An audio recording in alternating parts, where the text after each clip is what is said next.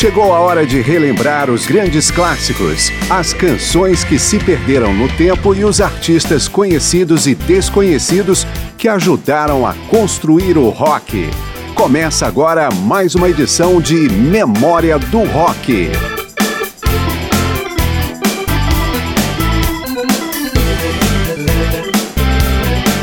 O rock se encontrou com a música erudita num subgênero chamado pop barroco, ou mais especificamente, rock barroco. Porém, não foi um estilo com bandas ou artistas representativos, mas pode sim ser encontrado em algumas canções no repertório de grupos mais ou menos famosos. O pop barroco, ou no original em inglês Baroque Pop, floresceu justamente nos primeiros anos do período clássico do rock e entrou em decadência já no início dos anos 70. Você já deve ter ouvido alguma música com todos os elementos característicos do subgênero, mas não sabia o que era. Então, o rock barroco é definido pelo uso extensivo de arranjos orquestrais, especialmente no uso de padrões de harmonias em contraponto à melodia principal da canção. Para marcar essa erudição musical, os artistas que aderiram ao pop barroco gostavam de usar instrumentos estranhos ao rock, como cravo, oboé, trompa e ainda quartetos de cordas. Muitas vezes essas características eram confundidas com o rock psicodélico, que na verdade buscava criar atmosferas diferentes com os instrumentos tradicionais do rock.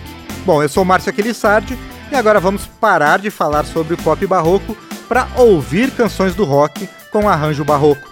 Desde a clássica In My Life de 1965, os Beatles, sempre eles, costumavam usar arranjos orquestrais em algumas de suas canções. Quando juntaram seu gênio criativo com o poder de produção de Phil Spector, entusiasta das cordas eruditas no pop, surgiram pérolas absolutas como The Long and Winding Road. The long and winding road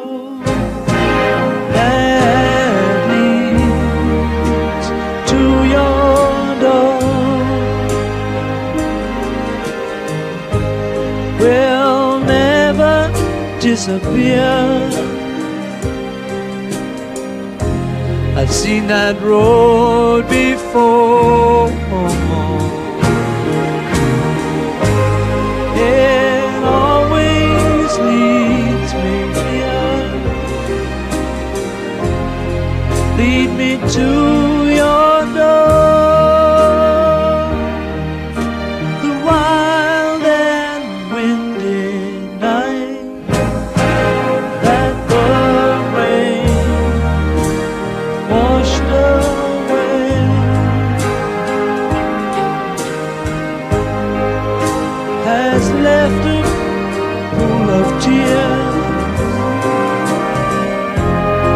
crying for the day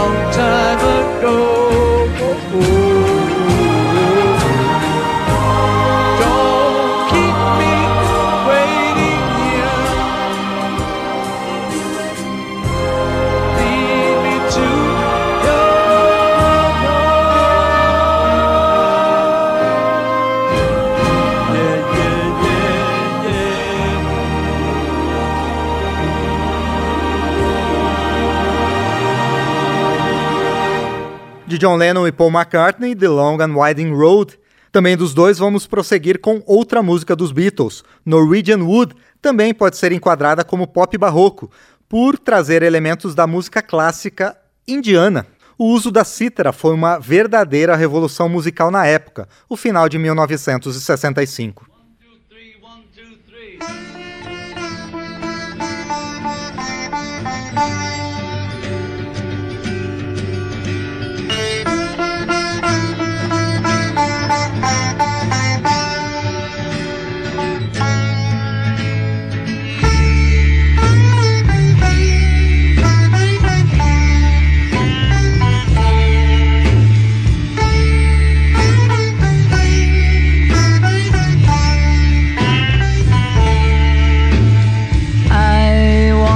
Had a girl, or should I say, she once had me. She showed me her room, isn't it good? Norwegian wood. She asked me to stay and she told me to sit anywhere. So I looked around and I noticed there wasn't a chair. I sat on the rug, drinking her wine, biding my time. We talked until two, and then she said, It's time for bed.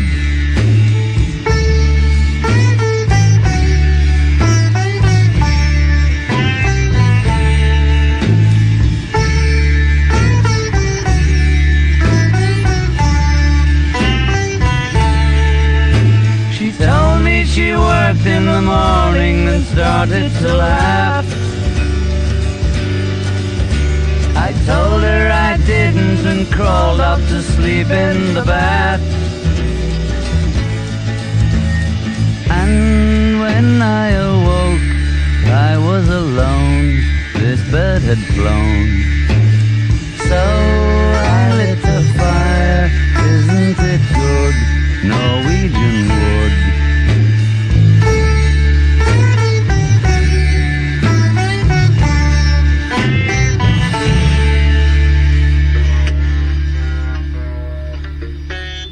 De John Lennon e Paul McCartney, Beatles, Norwegian Wood. A banda Hannibals durou praticamente o mesmo tempo que o auge do barroco pop. Em 1968, por exemplo, o grupo lançou I Can't Let Maggie Go.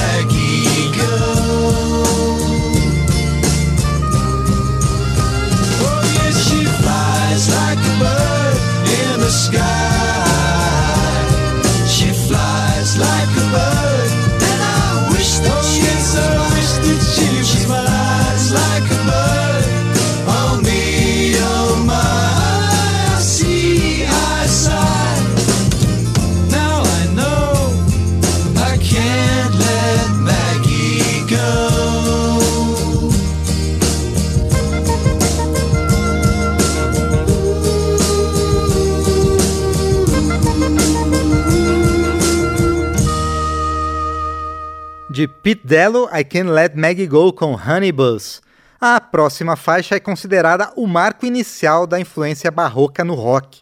Em 1964, The Zombies se apresentou ao mundo com She's Not There, classificada à época como um jazz rock, antes que o termo pop barroco fosse consolidado.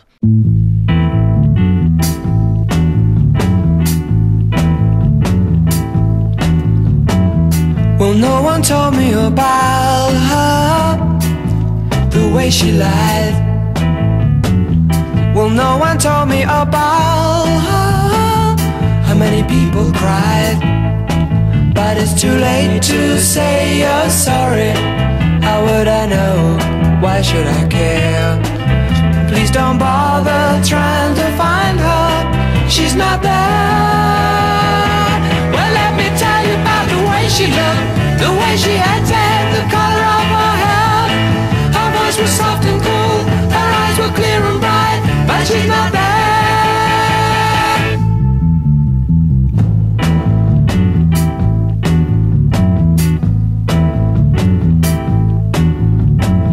Well, no one told me about her. What could I do?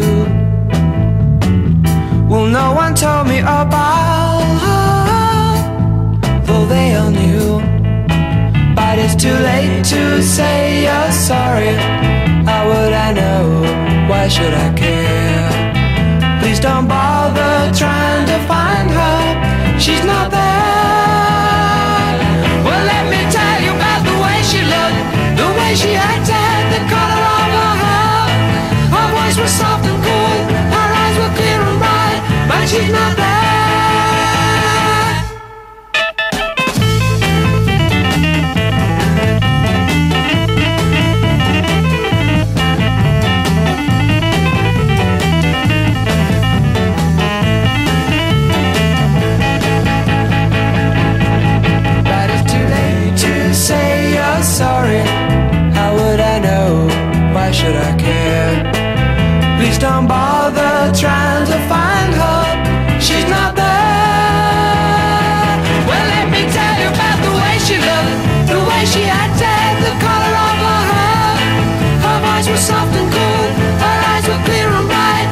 She's not there. She's Not There, escrita por Rod Argent para os Zombies. Depois do intervalo, mais pop barroco em memória do rock.